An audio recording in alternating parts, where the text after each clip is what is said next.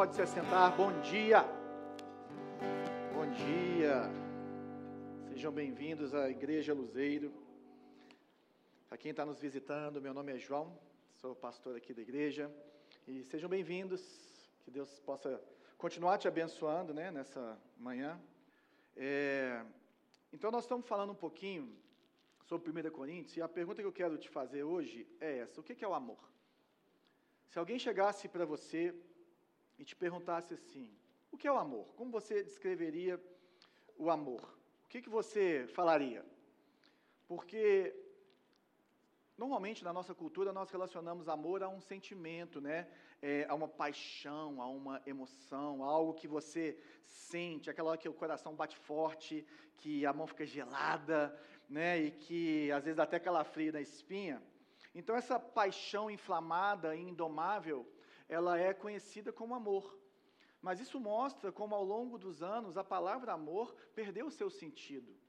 Porque esse é o amor romântico, esse é o amor que começa ali é, é, é, em cima da, daquelas, daquelas peças teatrais que falam que o amor é essa paixão, mas antes disso o amor não era isso. Antes disso o amor era, era outra coisa, e ele era muito mais do que apenas sentimentos muito mais do que apenas uma, uma paixão, até porque, se você olhar na Bíblia, é, a palavra amor, né, ela é um fruto do Espírito, e paixão é uma obra da carne. Paixão é algo que você sente e deixa de sentir. Você pode ter paixão por coisas erradas. Você pode ter paixão por coisas que não vão ser boas para você. Você pode se apaixonar milhares de vezes na sua vida. E isso em si é uma obra da carne. Mas o amor não é isso. E nós estamos chegando então num momento aqui que nós temos estudado 1 Coríntios toda, né? Desde agosto, nós temos caminhado em cima dessa carta de Paulo à igreja de Corinto. E chegamos agora no capítulo 13. E antes do capítulo 13, está escrito o seguinte: Passo agora a mostrar a vocês um caminho ainda mais excelente. Então, Paulo vai falar com a gente sobre esse caminho do amor sobre o que é o verdadeiro amor. E 1 Coríntios capítulo 13 fala sobre isso, exatamente sobre o amor. Nessa série em que nós estamos trabalhando de uma igreja, em cima de uma igreja que é egoísta, de uma igreja que é inflada, que se acha a melhor igreja do mundo, porque tem dons, talentos maravilhosos, porque se acha mais espiritual, se acha que tem mais conhecimento, é a igreja que tem mais dons em toda aquela época né, do antigo mundo. E aí Paulo está falando assim: está faltando uma coisa para vocês que é crucial, que é amor é o amor. Então vamos ler o texto, é um dos textos mais conhecidos de toda a Bíblia, né? Tirando aí junto com o Sermão do Monte de Jesus, e com certeza você já ouviu ele em várias ocasiões, mas eu creio que Deus tem algo especial para falar com a gente sempre, né, na palavra. Vamos ler aqui do 1 ao 13. Então nós vamos ler o texto todo. Ainda que eu fale a língua dos homens e dos anjos, se não tiver amor, serei como sino que ressoa ou como prato que retine. Ainda que eu tenha o dom de profecia, saiba todos os mistérios e todo o conhecimento, e tenha uma fé capaz de mover montanhas, se não tiver amor, nada serei. Ainda que eu dê aos pobres tudo o que possuo e entregue meu corpo para ser queimado, se não tiver amor, nada disso valerá. O amor é paciente, o amor é bondoso, não inveja, não se vangloria, não se orgulha, não maltrata, não procura seus interesses, não se ira facilmente, não guarda rancor. O amor não se alegra com a injustiça, mas se alegra com a verdade. Tudo sofre, tudo crê, tudo espera, tudo suporta. O amor nunca perece, mas as profecias desaparecerão, as línguas cessarão, o conhecimento passará, pois em parte conhecemos e em parte profetizamos. Quando, porém, vier o que é perfeito, o que é imperfeito desaparecerá. Quando eu era menino, eu falava como menino, pensava como menino, raciocinava como menino. Quando me tornei homem, deixei para trás as coisas de menino. Ué, gente, sumiu aqui. Vou continuar lendo aqui enquanto o pessoal coloca. Agora, pois, aí, agora, pois, vemos um reflexo obscuro, como um espelho, mas então veremos face a face. Agora conheço em parte, então conhecerei plenamente, da mesma forma que sou plenamente conhecido. Assim, permanecem agora estes três: a fé, a esperança e o amor e o maior deles, porém, é o amor. Vamos orar. Senhor, essa que é a Sua palavra. Estamos diante de um texto magnífico, gigante, um dos textos mais belos e profundos que está na tua palavra. E quem sou eu para trazer o que está nas entranhas desse texto, que o seu Espírito pode fazer e quer fazer no nosso meio e quer falar com a sua igreja, Senhor. Mas me dê a graça de trazer aquilo que a sua igreja precisa, de que cada um que está aqui precise, Senhor. E também, Pai, que o Teu Espírito Santo ministre aos corações de todos que estão aqui, Pai, sobre essa questão central do amor na vida cristã, Deus. É com muito temor que me apresento diante do Senhor e diante desse texto, para que possamos realmente, Pai, crescer no Senhor e conhecer mais o Senhor por meio dele, em nome de Jesus. Amém. Então, gente, esse texto é um texto que a gente vê muitas vezes em casamento, né? Então, casamento, a pessoa abre esse texto, e não tem problema nenhum usar esse texto num casamento, não tem problema nenhum usar esse texto para falar do amor conjugal, tanto é que nós já usamos esse texto aqui para falar desse amor. Mas a intenção de Paulo aqui não é essa. A intenção de Paulo aqui não é falar do amor conjugal, é falar de um amor um pouquinho mais amplo, né? um pouquinho maior do que isso, porque o capítulo 13 de 1 Coríntios ele está entre dois, ele está sanduichado no meio de dois capítulos.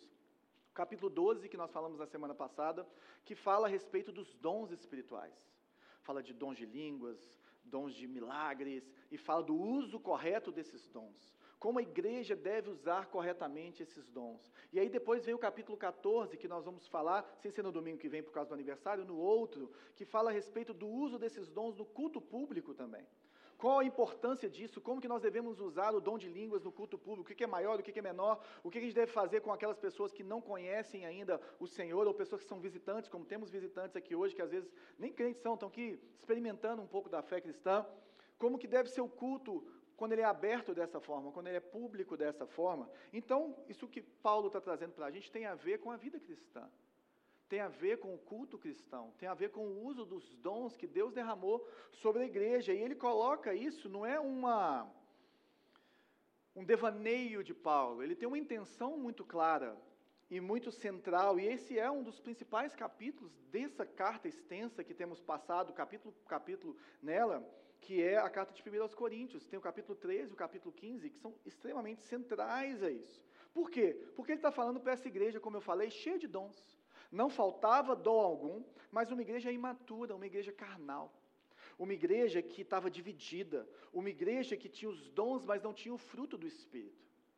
Então, como nós falamos na semana passada, nós medimos espiritualidade não pelo tanto que somos usados por Deus nesse sentido de dons, não pelo, por, por falar em línguas, conseguir profetizar, ou por ter um, um dom de, de falar muito bem, como ele vai usar aqui esse exemplo mas principalmente a nossa espiritualidade, ela deve ser medida pelo fruto do Espírito.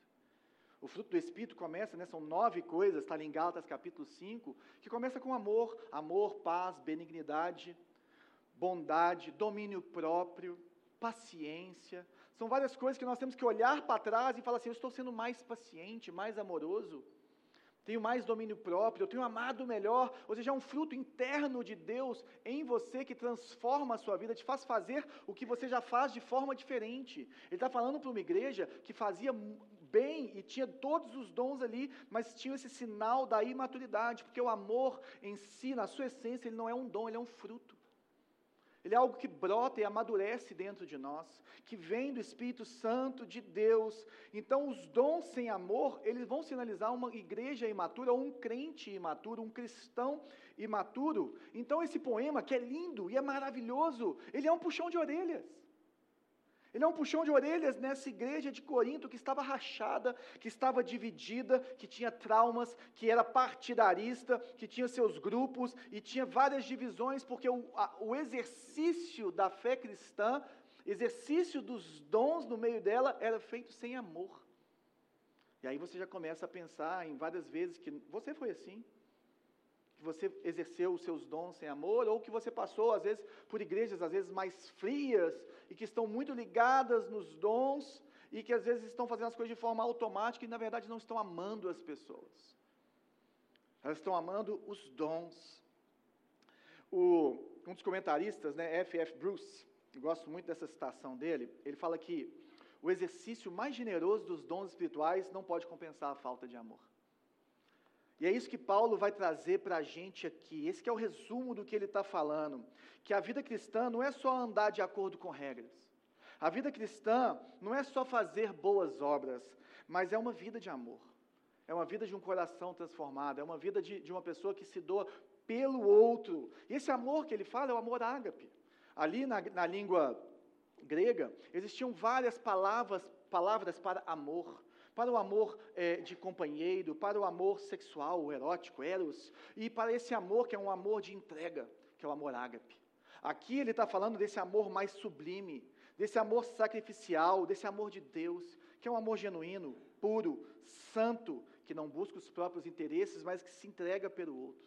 Ou seja, o amor para Paulo aqui não é emoção. O amor para Paulo aqui é uma atitude, é uma ação em relação ao indigno, em relação à pessoa que não pode te dar nada em troca, é amar até as últimas consequências, é amar sem querer ser exaltado, é amar sem querer ser reconhecido, é amar como Jesus amou. E é isso que ele está falando para a igreja. Ele está falando: ó, oh, pessoal de Corinto, vocês não amam assim. O culto de vocês não reflete isso. Vocês estão tomando bomba. Vamos olhar o texto? Ele fala primeiro, ainda que eu fale a língua dos homens e dos anjos, se não tiver amor, eu serei como sino que ressoa ou como prato que retina. É interessante porque existiam algumas, é, algumas religiões daquela época, né, e Corinto era cheia de religiões, de templos, que realmente tinham formas de bater um sino ou prato para chamar as pessoas para a adoração daquele Deus, e aquilo ressoava né, pela cidade. É como é, numa cidade pequena, a igreja católica, quando bate o sino e as pessoas se voltam a atenção para aquele, aquele momento, ou para aquela, aquela, aquela é, é, aquilo que eles estão querendo comunicar com aquilo, existia isso com essas outras religiões. Mas o que Paulo está falando aqui, gente, é que você pode falar todas as línguas dos homens. Você pode ser o melhor comunicador, saber de tudo que está acontecendo, saber falar da melhor forma, saber trazer tudo. Você pode falar a língua dos céus. Você pode se comunicar com os anjos, falar a, da língua dos anjos, o melhor comunicador, o melhor pregador, independente disso, a melhor linguagem sem amor é apenas barulho para Deus. Em vez de você estar trazendo Deus, você pode estar se endeusando, você pode estar manipulando as pessoas. Ele está falando, gente, você pode usar a sua forma de se comunicar da melhor forma. Se você não estiver fazendo isso de um coração que está amando o outro, tem alguma coisa errada com você em relação ao seu cristianismo. E aí ele continua: ainda que eu tenha o dom de profecia, saiba todos os mistérios e todo o conhecimento, tenha uma fé capaz de mover montanhas, se não tiver amor, eu nada serei. Gente, ele continua falando de, de, dessa fala, né? Então ele fala da profecia, que é uma fala inspirada por Deus. Ele fala de, dos mistérios e conhecimento, ou seja, toda a sabedoria humana e toda a sabedoria celeste. Se você soubesse tudo dos céus, toda a sabedoria que Deus tem. Ele traz ainda, ousa trazer a fé que move montanhas. Quem não, lembra de Jesus falando isso? Se você tiver uma fé boa, você vai mover montanhas. Nós vemos ao longo da história da igreja que ninguém, ninguém nunca moveu uma montanha na sua vida. Ou seja, Jesus estava usando uma hipérbole ali quando ele falava aquilo. Mas ele traz o discurso de Jesus para cá. Então, se você tiver essa fé ao máximo, essa fé extraordinária, independente de você ter uma fé extraordinária, independente de você conseguir comunicar os oráculos de Deus, de você saber os mistérios de Deus e dos homens, você ganha nota zero esse nada serei significa é nulo para Deus. Se você usa sua fé sem amar o outro, se você profetiza sem ser por amor ao outro, se você usa o seu conhecimento sem ser em prol do amor ao outro, para Deus isso está com algum problema. Porque Deus não se deleita em um cristão sem amor. Deus não se deleita em um cristão que usa os seus dons para a sua própria glória. Porque nós estamos aqui para glorificarmos a Deus, para trazermos Deus na vida das pessoas acima de qualquer coisa e em qualquer momento da nossa vida, seja no nosso relacionamento conjugal, seja no nosso trabalho, seja no nosso relacionamento com os nossos vizinhos, seja com, com o que nós temos. É isso que ele vai falar aqui. Olha como é que ele fala no versículo 3. Ainda que eu dê aos pobres tudo o que possuo, e entregue meu corpo para ser queimado, se não tiver amor, nada disso vai valer. Então ele passa dessa parte de falar E ele começa a falar de algumas ações extremas que também existiam em Corinto. E Corinto era uma igreja, então, que tinha essas coisas. Ele está falando que caridade e sofrimento sem amor não faz sentido. Ele está falando igual Jesus falou com aquele jovem rico, né? Para quem não conhece, um jovem rico se aproxima de Jesus e fala assim: Como que eu faço para ter o reino de Deus? Como que eu faço para nascer de novo? E aí esse jovem rico vem, Jesus fala para esse jovem rico: Olha, você tem que cumprir a lei. Ele fala: Eu já faço tudo, já honro meu pai, minha mãe. Ele fala: Então faz o seguinte: dá tudo que você tem para os pobres e me segue. E aí ele fica triste porque ele tinha muitos bens e ele vai embora, chateado com o que Jesus falou. Não é que isso é uma regra, mas Jesus estava tratando o coração dele que estava nas suas riquezas. E o que Paulo está trazendo para a gente é exatamente isso, falando, cara, você pode pegar tudo que você é a pessoa mais rica do mundo. Rubens Menin, pega e dá todos os bilhões dele para os pobres, para a caridade. Se isso não for movida, movido por um amor a Deus, para glorificar a Deus, não tem nada. Além disso, você pode se dar é, é, em martírio, você pode se colocar para morrer por uma causa, mas se você não faz isso, buscando agradar a Deus, isso não vale nada. Ele fala assim: olha, nada disso valerá. Todo sacrifício se perde sem a motivação correta. Isso é difícil. Isso é complicado. Porque o que, que o amor não é, então? O amor não é apenas obras. O amor não é apenas falar. O amor é uma ação. Tem uma frase que ela é incompleta a respeito do amor, mas eu acho que a gente pode partir dela, que é o amor na Bíblia é medido por entrega e não por sentimento. Se você for olhar, qual que é o maior amor que a Bíblia nos mostra? O amor de Deus pela sua criação. E Deus está agindo em prol da sua criação. E o ápice desse amor é Jesus Cristo encarnando e se dando pela humanidade, apesar da humanidade, apesar de mim e de você. Não é apenas um sentimento, é uma entrega, mas não é uma entrega qualquer, é uma entrega pelo outro.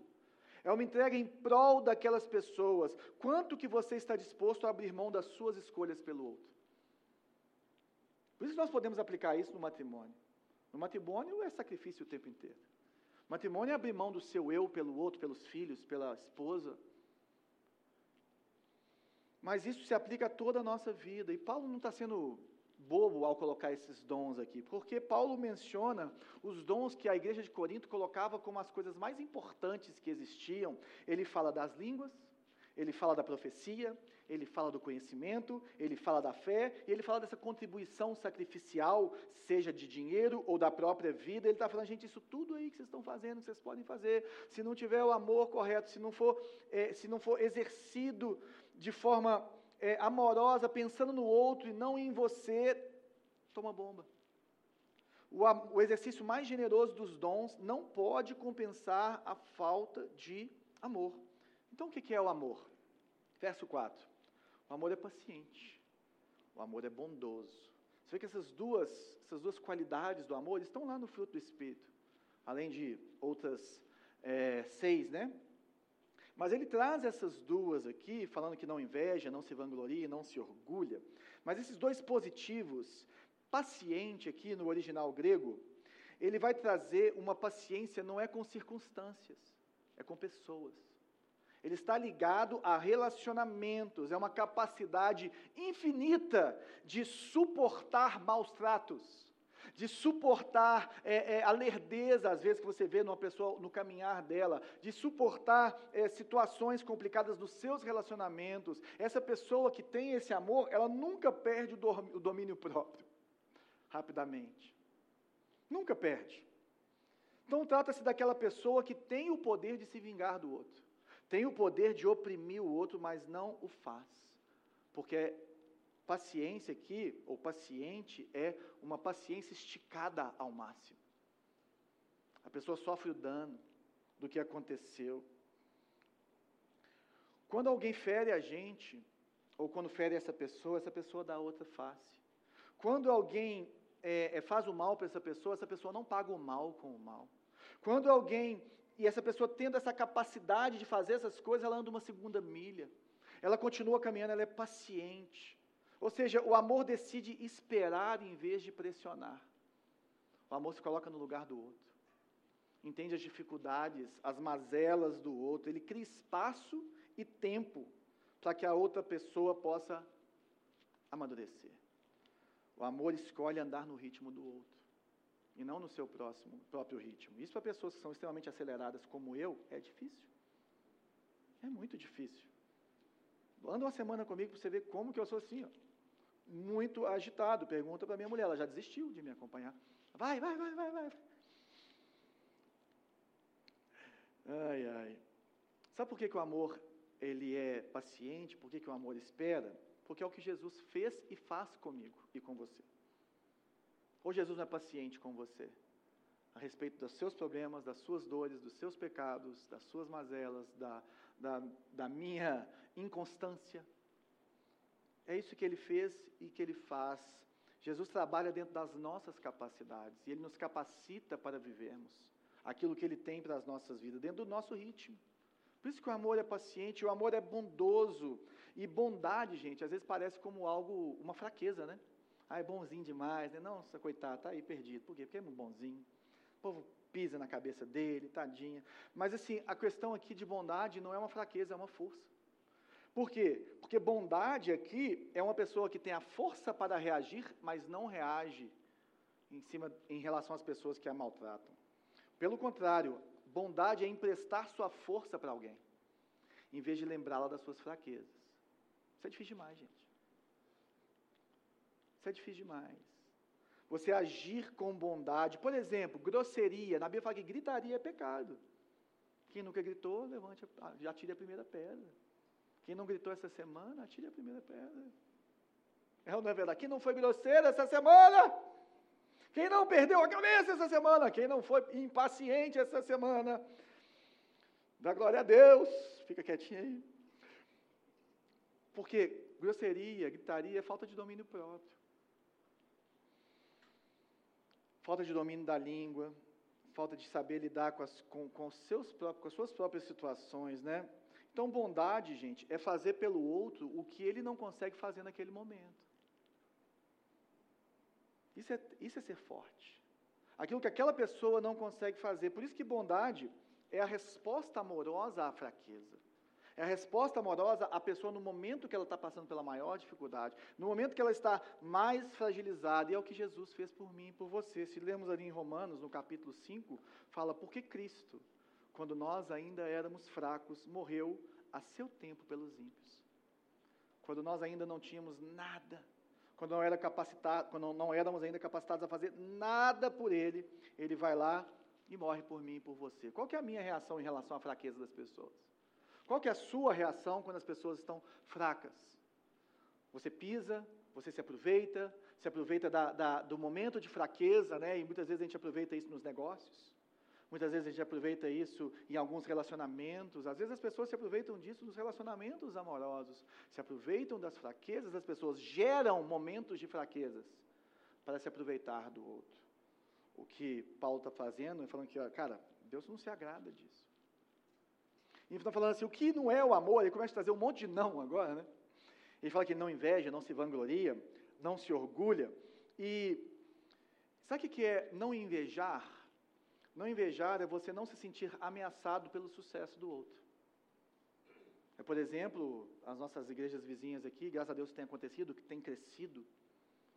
E eu não ficar assim, nossa, por que, que a minha não está daquele tamanho? Por que, que a minha não é daquele jeito? Por que, que a nossa igreja não é desse jeito? É o seu, seu irmão de sangue começar a ganhar mais dinheiro com você e você ficar invejando. É seu irmão da igreja começar a prosperar.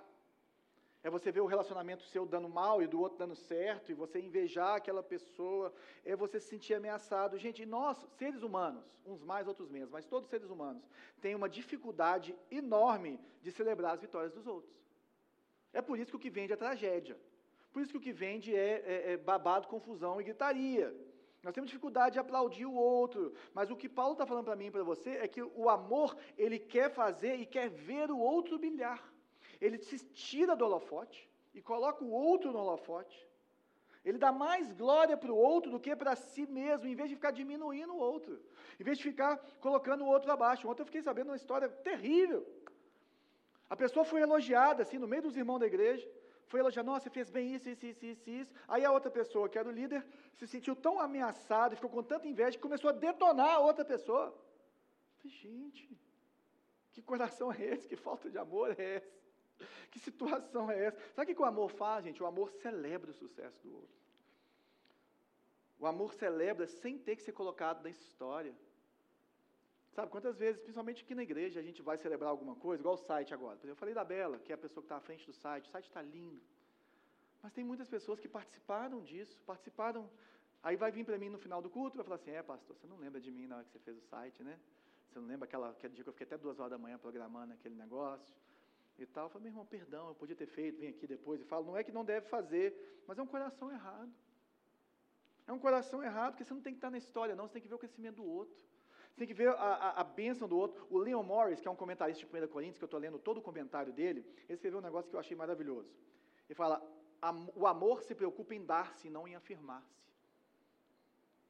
O amor se preocupa em doar, e não em ser, é, é, em ser afirmado por isso. E é isso, esse é um dos principais pontos de Paulo aqui. A pessoa que entendeu o amor de Cristo, ou que tem o amor de Cristo no seu coração, ou que tem a sua identidade em Cristo, ela não precisa se afirmar pelas obras. É muito estranho, a gente vê isso, a gente que caminha, né? Às vezes a pessoa quer, sabe que às vezes que eu sou pastor da igreja, alguma coisa assim, e quer chegar e quer dar algum tipo de carteirada para ver se, se, a gente dá mais atenção, e nós vamos dar atenção para todo mundo. Não, né? Porque eu sou pastor também. Não, porque a minha igreja tem tantas pessoas. Não, porque que a pessoa já se apresenta pelo que ela faz, e não, não, meu nome é tal. Entendeu? Gente que, que, que, precisa ser chamado de pastor antes do nome. É, é, a pessoa está querendo se afirmar em algo que não é a identidade dela. Ah, meu nome é João, já viu o tamanho da minha empresa? Já viu o tamanho da minha casa? Já viu o carro que eu dirijo? Quem ama é quem está muito, muito ciente de quem é é quem já foi amado, é quem não tem carência, é quem pode transbordar. Por isso que o salmista, né, o Salmo 23, Davi fala assim: olha, o meu cálice transborda. Quem é amado é assim. O que, que Jesus fez, gente? Jesus, ele não considerou que o ser igual a Deus era algo que ele devia se apegar. Filipenses 2. Então ele se esvazia de si mesmo, ele se humilha, ele era Deus, ele tinha todo o direito de falar, eu sou Deus e tal, não sei o que. Não, ele se humilha e fala assim, eu vou fazer a vontade do Pai. Por quê? Porque ele não precisava se afirmar em cima dos outros. Ah, vocês estão achando ruim de mim? Vem cá, milagre, pum. Jesus não fazia isso. Jesus, todos os milagres que ele fez foi para glorificar a Deus, para mostrar o que, que Deus tinha e a missão que ele tinha aqui na terra. Por isso que ele fala: amem como eu os amei. João 17. Ele fala: na medida em que vocês amarem uns aos outros, eles vão conhecer que eu sou Deus. Olha a importância do, do amor na vida cristã ou do testemunho da igreja. O, e amar como ele os amou, gente, é abrir mão dos seus direitos às vezes. Amar como Jesus os amou é renunciar coisas e momentos e tempo para você ver o outro crescer, para você ver o outro se destacar, é sair da frente para o outro passar. E se você acaba diminuindo as pessoas ao seu redor, e sempre tendo que ser o melhor, sempre que tendo que ter a palavra final, sempre tendo que ser o mais sábio, o que mais conhece de sei lá o quê, você pode estar caindo nesse erro de não saber amar, de não amar as pessoas, você pode estar minando a sua capacidade de amar como Jesus amou. Por isso que o amor não se vangloria, ele não fica falando dele, ele fala dos outros. O amor não se orgulha. E aqui ele vai direto no coração dos coríntios, eles estavam ali inchados, eles se achavam os melhores que tinham na região em relação ao relacionamento com Deus e em relação ao relacionamento com os homens, né? E aí ele fala assim: ó, se você se orgulha de quem você é, já está errado. Já está errado. E continua falando: olha, o amor não maltrata, não preocupa, não procura seus interesses, não se ira facilmente, não guarda rancor. Gente, vocês estão vendo que ele está falando só de coisa do coração aqui? Está falando só de coisas que às vezes as pessoas podem nem saber que você tem. Lógico que o irá facilmente você vai botar para fora, mas é algo que começa de dentro para fora, é algo que está num coração transformado. O amor não maltrata, ou seja, ele não se comporta em relação ao outro de uma forma vergonhosa, ele não desonra as pessoas, ele não é indecente na forma como ele lida com as pessoas. O amor honra. Honra as pessoas. O que, que é honrar? Filipenses também, Paulo escrevendo aos Filipenses: nada façam por ambição egoísta, pensando em você mesmo, ou por vaidade, pensando em ficar bonito na fita, mas humildemente considere os outros superiores a si mesmo. Não é que as pessoas são superiores a você, mas você considere e coloque elas nesse lugar. coloca ela nesse lugar. O amor não procura os seus interesses, gente. Procurar os seus interesses é a, não procurar os seus interesses é a antítese do, do egoísmo. Na verdade, o que ele está falando, em vez de uma pessoa que é egocentrada, ela é outrocentrado. Ela está sempre se colocando no lugar do outro, sempre pensando no outro, sempre pensando em como ela vai fazer, ou eu primeiro ou você primeiro. Porque tem pessoas que são sempre eu primeiro. Não, eu vou ter minhas coisas. Depois que eu estou aqui satisfeito, eu como minha comida. Se sobrar, a turma come. Eu compro minhas coisas. Se sobrar, eu dou para você. O você primeiro, gente, é diferente. Você olha para a necessidade do outro. Você olha assim, o que, que você precisa? Você tem interesse no crescimento, na vida do outro, ele não se ira facilmente. Sabe aquelas pessoas que são melindrosas? Você tem que. Você passa uma semana pensando em cada palavra que você vai falar para essa pessoa, para a pessoa não voar no seu pescoço. Porque você sabe que aquela pessoa vai de 0 a 100 em meio segundo, é mais rápido que o, que o Verstappen. Ela e é interessante, gente, porque essa pessoa, são pessoas que têm uma predisposição a se ofender, a se sentir ofendido. Se você é uma pessoa que está sempre ofendido, todo mundo, ó oh, meus céus, ó oh, vida, olha minha vida, nanana, você está precisando de mais ágape na sua vida. Está precisando de um encontro com o amor ágape. E é interessante quando ele fala que ele não se ira facilmente, é tão legal, né? Porque facilmente fala assim, você vai se irar. Eu fico aliviado. Oh, obrigado, Jesus. Eu vou se irar, mas nós vamos nos irar, mas a gente não vai se irar facilmente. Porque o amor absorve. Não se irar facilmente é ter força e capacidade de absorver as pancadas dos relacionamentos. Você absorve e não devolve, você consegue assimilar aquilo dentro da sua realidade de vida, dentro do que o amor já fez na sua vida. Então, assim, você se ira facilmente. As pessoas que te deixam irado, sabe quando a gente ira facilmente? Tem uma coisa que é importante. As pessoas que te deixam irado, elas despertam algo que já existe dentro de você. É alguma coisa que existe dentro de você que vai, que é um gatilho que pega e sai. Então você que tem que lidar com o gatilho, e não a pessoa que vai mudar. Lógico que você pode lidar em relacionamentos, conversar sobre gatilhos, conversar sobre limites. Mas a primeira coisa que você consegue fazer é trabalhar os seus gatilhos, a sua ira, a motivação da sua ira, o que, que te faz é, é, ficar daquela forma naquela situação? É alguma expectativa? É alguma coisa? Porque o amor também não guarda rancor, ou seja, ele está sempre disposto a pensar o melhor das pessoas. Ele está sempre querendo olhar para o lado cheio do copo, porque todo mundo tem problema, gente. Todo mundo é imperfeito. Agora tem gente que só olha para o defeito dos outros. Tem gente que fica vivendo a vida inteira falando assim: aham, aham, aham, aham. Eu sabia que você era assim. Olha lá, olha lá, olha lá. A vida do pastor é essa, um monte de gente falando aham para a gente. Essa é a nossa vida, a gente tem que ter muita resiliência a respeito disso. Porque a gente faz 99% das coisas certas. Uma coisa que você erra, o pessoal te joga no, no Instagram. Olha lá. Mas os outros 99 ninguém fala. Essa vida, quando você vai tendo uma vida mais pública, é sempre assim. Mas o que, que nós temos que fazer? Olhar pelo lado bom das coisas. Olhar para o melhor nas pessoas. Não ser hipersensível. É, é, quando ele fala que não guarda rancor, ele está falando que o amor não guarda uma lista de erros dos outros. Eu sei que mulher tem essa tendência, tá, gente? Mulher tem essa tendência. Dois anos depois, você vai conversar com sua mulher, ela fala assim: Você lembra do que você fez no verão de dois anos atrás? Quando você pediu aquele picolé para aquele cara e você falou aquilo para aquele menino nosso e tal, não sei o que. Eu falei assim: O quê? É uma tendência um pouco feminina, eu sei, meninas, não me matem no final do culto. Mas Todo mundo é assim. O que ele está falando é que o amor, ele perdoa quem te maltratou. Ele limpa. Ele esquece, ele olha para frente. Não é isso que Jesus fez na cruz por mim e por você? Pelos nossos pecados, ele não guarda é, é, é, uma lista do que nós fizemos, as páginas ficam brancas, ele apaga tudo, ele limpa. E o que nós precisamos fazer, gente, nisso, não é, não é tampar o sol com a peneira, mas é orar a Deus para que ele limpe o nosso coração. Aí que é diferente. Porque tem hora que você não consegue abençoar as pessoas que te maltrataram. Você não consegue nem orar por elas. Você tem que se exercitar. Você tem que falar, Deus, eu preciso que o Senhor mude meu coração, porque eu queria que pedir para o Senhor é mandar fogo do céu. Eu queria pedir para o Senhor para você acabar, derramar sua ira sangrenta nesse povo. E aquele poder que arregaça. Mas Jesus fala para a gente orar pelos nossos inimigos. Então, gente, assim, o perdão, ele acontece, ele é um processo Mas ele acontece quando o nosso coração é limpo em relação à ofensa, não existe mais peso em relação à ofensa. E tem ofensas, gente, que demoram e que precisam de um milagre de Deus no meio e no seu coração para vivermos isso. Mas esse é o verdadeiro amor. Ele não guarda essa lista. Deus quer que nós façamos isso. Deus quer que perdoemos, que sigamos as nossas vidas, que continuemos avançando naquilo que Ele tem para a gente. Versos 6 e 7. O amor não se alegra com a injustiça, mas se alegra com a verdade.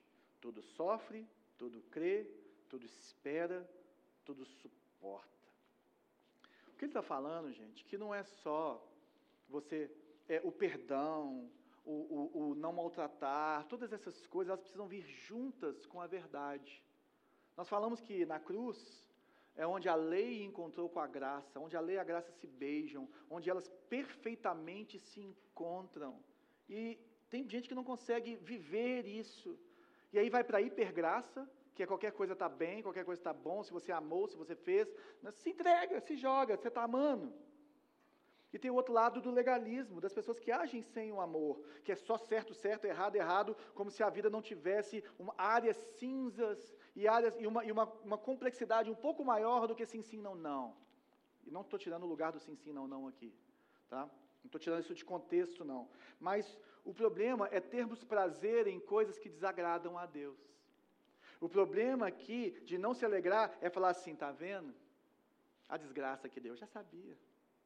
Você está celebrando. Está vendo? Fez um mal danado. Olha lá, está na sarjeta. Tadinho, né? Já sabia. Lá no fundo do seu coração, você está feliz que deu errado. Lá no fundo do seu coração, você tem um falso alívio em ver o outro fracassando, principalmente se ele te incomoda. E ter prazer na verdade é ter prazer naquilo que, que Deus tem prazer. A Bíblia fala que nós temos que nos deleitar e temos prazer na lei de Deus. Então, amar de verdade é você amar com a verdade. Existe uma moralidade de Deus. Existem os mandamentos de Deus, existe o que é santo e o que é profano, o que agrada a Deus e o que não agrada a Deus. E nós precisamos buscar no nosso coração nos alegrarmos naquilo que agrada a Deus, naquilo que é santo, naquilo que é puro, naquilo que é agradável, naquilo que constrói, naquilo que está trazendo o outro para perto, naquilo que é paciente, naquilo que, que, que, que alarga. E muitas vezes nós vamos é, é, é, expandir os nossos relacionamentos, alargar relacionamentos, sermos um pouco mais pacientes com o processo das pessoas, justamente para que elas possam caminhar dentro disso e encontrar o prazer na lei do Senhor. Mas nós não podemos nunca nos alegrarmos com a injustiça e ficarmos achando que estamos amando porque toleramos tudo. Não, nós não toleramos tudo. Nós amamos relacionalmente.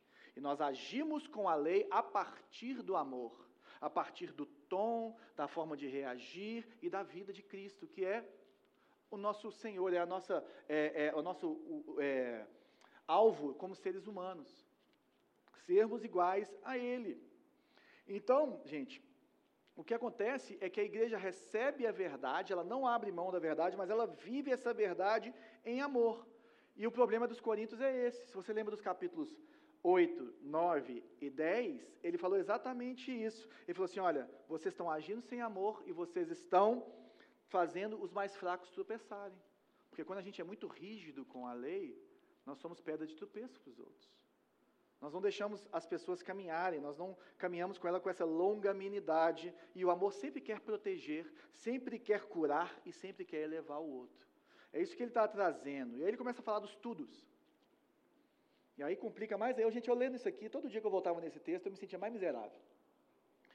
Ele falava assim: tudo sofre. Estego. Essa palavra tem o sentido de cobrir. Né? Você vê ali, fala assim: a, a, o verdadeiro amor, o, amor encobre multidão de pecados. Ele está falando que o exercício do amor encobre o que é desagradável no outro ele sofre pelo outro, ele não recua facilmente, ele aguenta, ele persiste, ele abre mão do direito em favor do outro. Tudo crê, essa disposição, né, que nós já vimos ali, de ver o melhor no outro, mas não é também ser ser tolo ao ponto de ser enganado pelas artimanhas dos outros. Não, você tem a noção da realidade, você tem a noção da, da, da pecaminosidade da pessoa, até da maldade da pessoa, mas você escolhe conceder o benefício da dúvida e andar uma milha a mais. tudo crê. Eu creio que essa pessoa pode ser transformada pelo Senhor. Eu vou continuar caminhando com ela. Eu vou continuar amando ela. Tudo espera, e está ligado ao tudo crer, né? E tudo espera, gente, não é a fé na fé que a gente vê por aí. Não, tem fé. Fé de quê? Fé na fé. Não é fé, é fé em Cristo. Tudo espera, não é esse otimismo irracional. Tudo espera, considera a realidade, mas confia que Jesus cuida de mim e de você todos os dias da nossa vida. Que todas as coisas cooperam para o bem daqueles que amam a Deus. E que as coisas que estão acontecendo, Deus continua no controle. E que um dia Jesus vai voltar e a justiça eterna dele vai ser feita e nossas lágrimas vão ser enxugadas. Ou seja, no final da história, quando Jesus voltar, toda injustiça vai ser desfeita. Então eu vivo peregrinando por esse mundo torto e caído, tendo a certeza disso. E esse é o ponto do capítulo 15 que nós vamos falar daqui a três semanas. Tudo suporta, upomeno, ou seja, é constante. Constante. E o constante, gente, tudo suporta, não é ficar assim, tomando, né? Igual aqueles lutadores de boxe que ficam tomando na cara, na cara, na cara. A, a, a questão do, do, constante aqui é uma, é uma palavra que tem a ver com soldado, no calor da batalha, que ele tem uma resistência ativa e positiva. O suporte ele vai para cima, ele continua avançando, ele está na frente de batalha, ele continua avançando, ele continua suportando, ele continua entendendo que ele vai avançar. O amor não se deixa vencer. O amor não se deixa vencer, ele faz a sua parte independente das dificuldades. Por isso que ele não trata o mal com o mal, por isso que ele não é orgulhoso, porque ele faz a parte dele apesar de, ou apesar do outro. O Leon Morris escreve: O amor não se deixa vencer, mas faz sua parte, sejam quais forem as dificuldades. E aí nós temos esse tudo quatro vezes. Tudo, tudo, tudo, tudo. Tudo quatro vezes. E Paulo quer nos dar essa certeza de que eu sozinho não consigo fazer isso tudo e que você sozinho não consegue fazer isso tudo.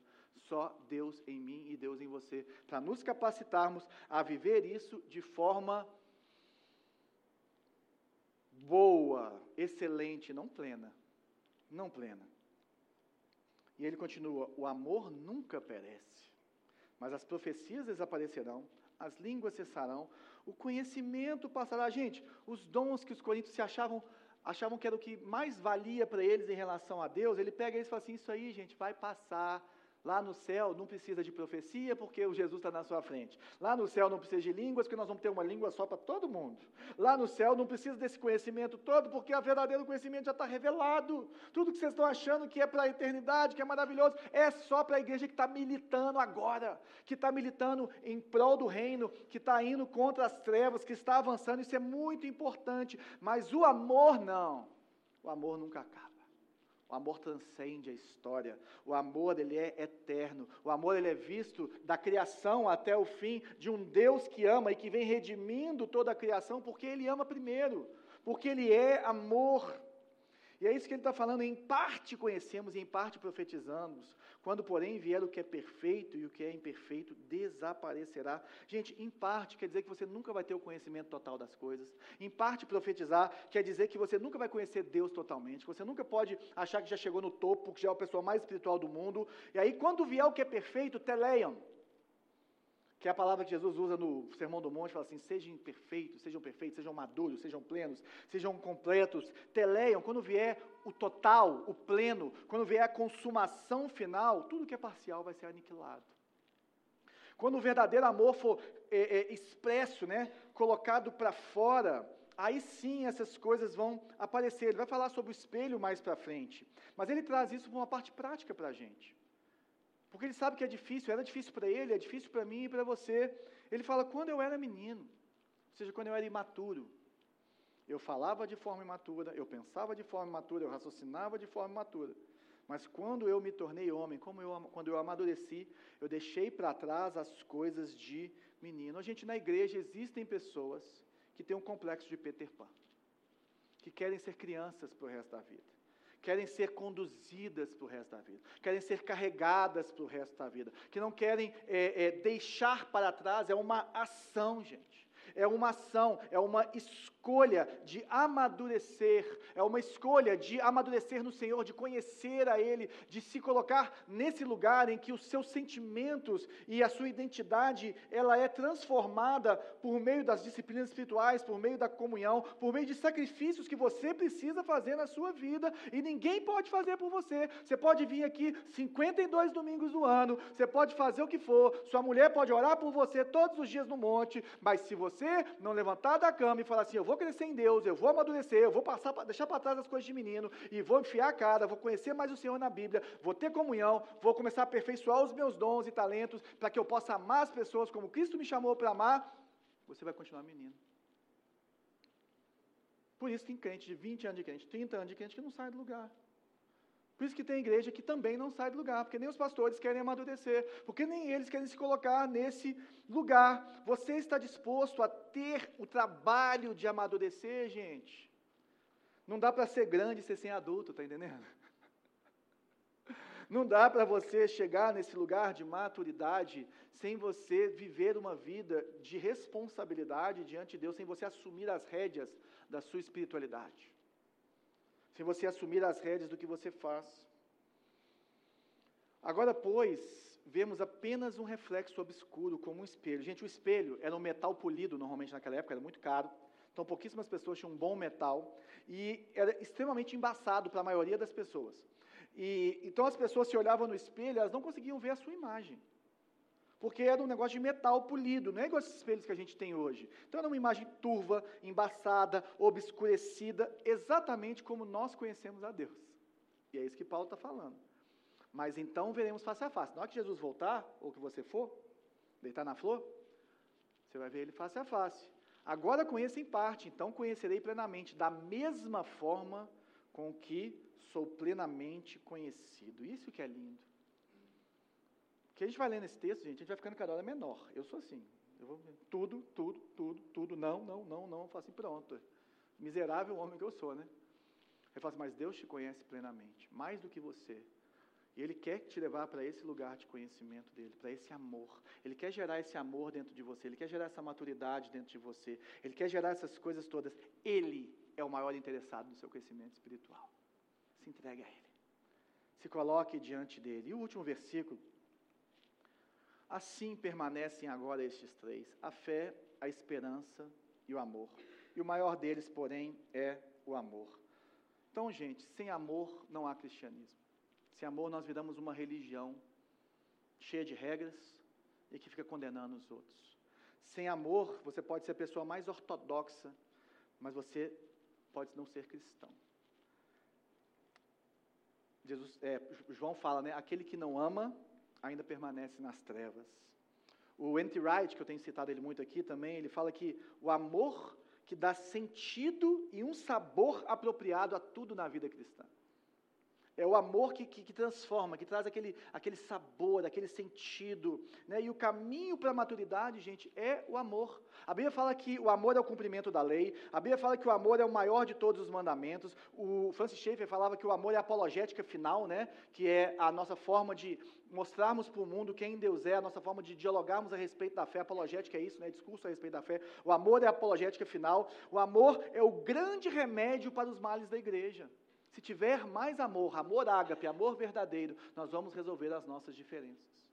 Nós vamos resolver os nossos problemas. O que é fé? Fé é certeza de quem Jesus é, gente. Fé é certeza de que Ele é uma pessoa, de que Ele vai voltar, de que Ele cuida de você, de que Ele quer se relacionar com você, que Jesus é uma pessoa e Ele quer ter um relacionamento verdadeiro com você, Ele quer falar com você, Ele quer se revelar a você todos os dias da sua vida. O que é esperança? É a certeza de que Jesus vai cumprir aquilo que Ele prometeu principalmente cuidar de você, estar com você todos os dias da sua vida. William Barclay fala que o amor é o fogo que incendeia a fé e a luz que torna a esperança segura. Eu lembrei de João, capítulo 13, quando ele fala: Um novo mandamento dou a vocês. Jesus falando, né? Amem-se uns aos outros, como eu os amei. Vocês devem amar-se uns aos outros. Com isso, todos saberão que vocês são meus discípulos se vocês amarem uns aos outros. Você pode ser muito bom na lei, Você pode ser muito santo, muito bacana, isso tudo é, faz parte do cristianismo, mas se você não age com amor em prol dos irmãos e das pessoas que não conhecem ao Senhor, as pessoas não vão te ver como uma pessoa de Deus. E Jesus não vai ser glorificado.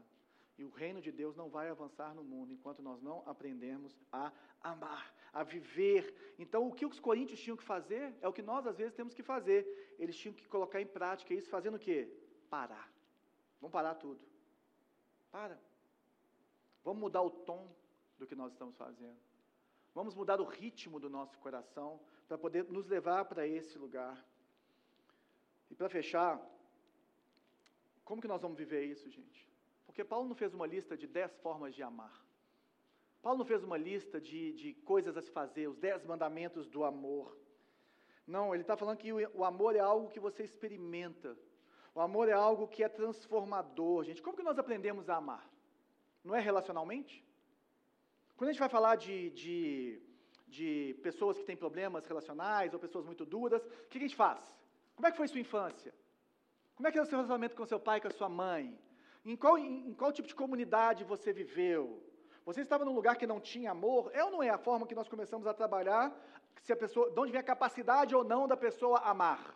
Nós olhamos para o passado, nós olhamos para quê? Para a forma como essa pessoa foi amada ao longo da vida. Sabe por quê? Porque ninguém não dá, não, ninguém dá o que não tem, ninguém não consegue dar o que não recebeu. Ou seja, quanto mais amor nós recebemos, mais capacidade, mais recursos para amar nós temos. Nós recebemos esse amor. Esse é um dos motivos que nós temos que conviver com os cristãos, conviver uns com os outros, porque esse amor vai passando de um para o outro. O Espírito Santo está no meio da igreja, agindo, passando isso, isso aqui. Mas Paulo traz isso aqui, gente, não é de, de qualquer jeito. Ele está falando que o amor é uma pessoa. Ele não fala do amor numa, como uma pessoa. O amor é, o amor é, o amor é. Ele está pensando em alguém, pelo menos. Tem gente que acha que ele já está falando de uma pessoa, mas no mínimo ele está pensando em alguém. Isso aqui não é só um poema ou só uma ficção. Ele está falando assim: ó, existe um poder para você encontrar, ou existe uma pessoa que vai te amar, que você vai poder aprender a amar dessa forma. E esse texto, ele pode fazer duas coisas com a gente se a gente levar ele a sério.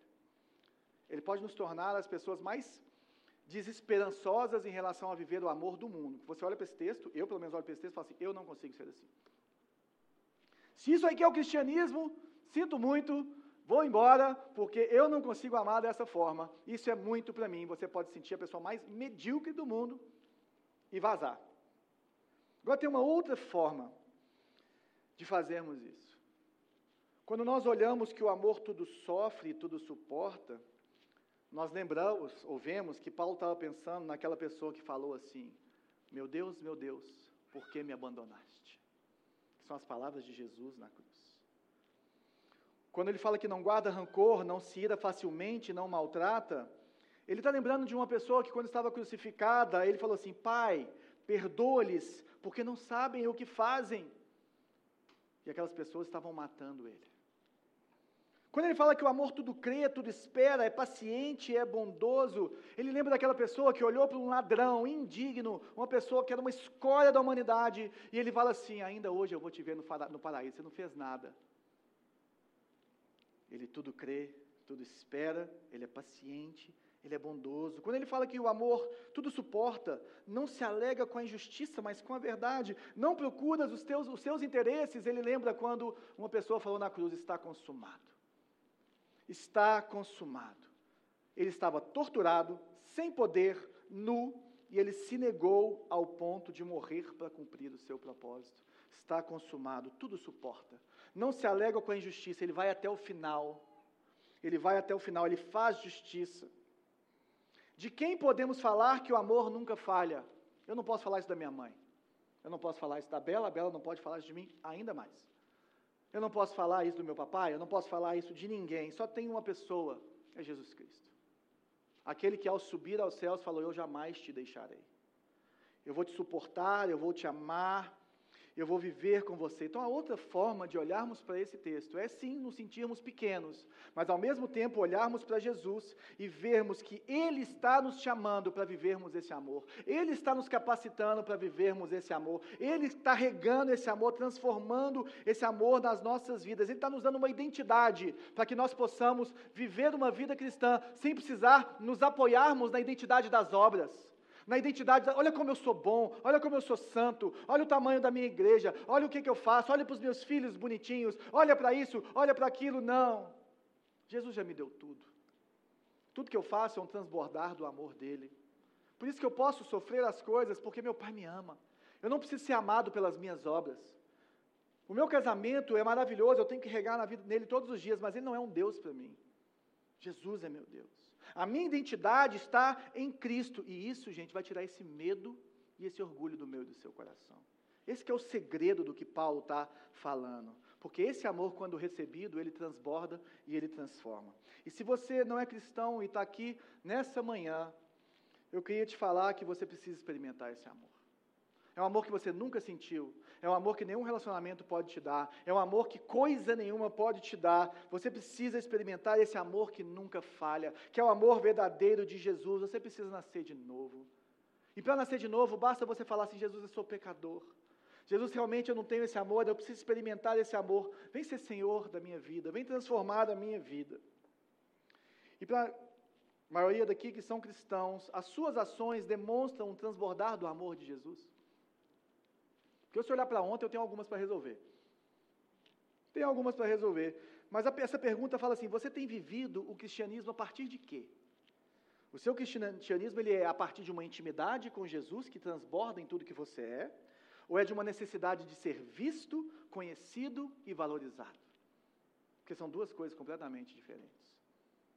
Duas coisas completamente diferentes. E o que você faz para ter o seu coração cada dia mais transformado? Porque o que Paulo nos falou é que você pode dar todo o seu dinheiro para os pobres, você pode dar o seu corpo para ser queimado, mas o que você precisa fazer todos os dias é entregar a sua vida para Jesus. Isso que é o Evangelho. O Evangelho não é fazer, o Evangelho é receber. É receber uma identidade, é receber um amor. Essa é a essência da vida cristã. E todas as vezes que a igreja sai do Evangelho, ela arruma, arruma problema.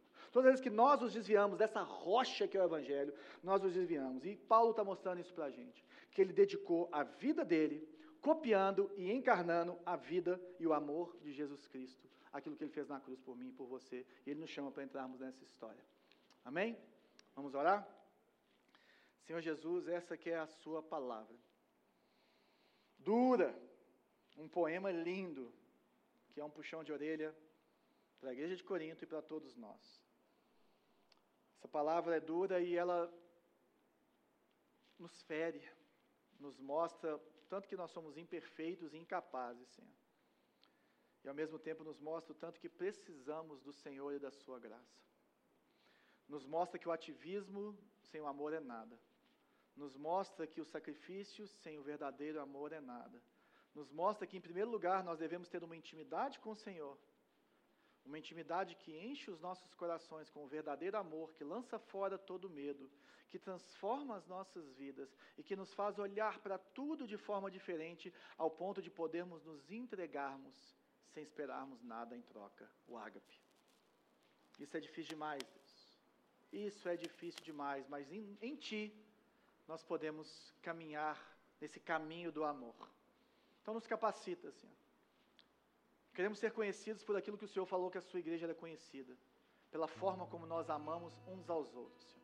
E que isso comece em mim, como pastor dessa igreja, que isso comece no meu casamento, que isso comece no meu relacionamento com os meus filhos, com os meus amigos, com cada membro e principalmente com as pessoas que não podem me dar nada em troca ao que eu tenho que dar para elas, ao que eu posso dar para elas.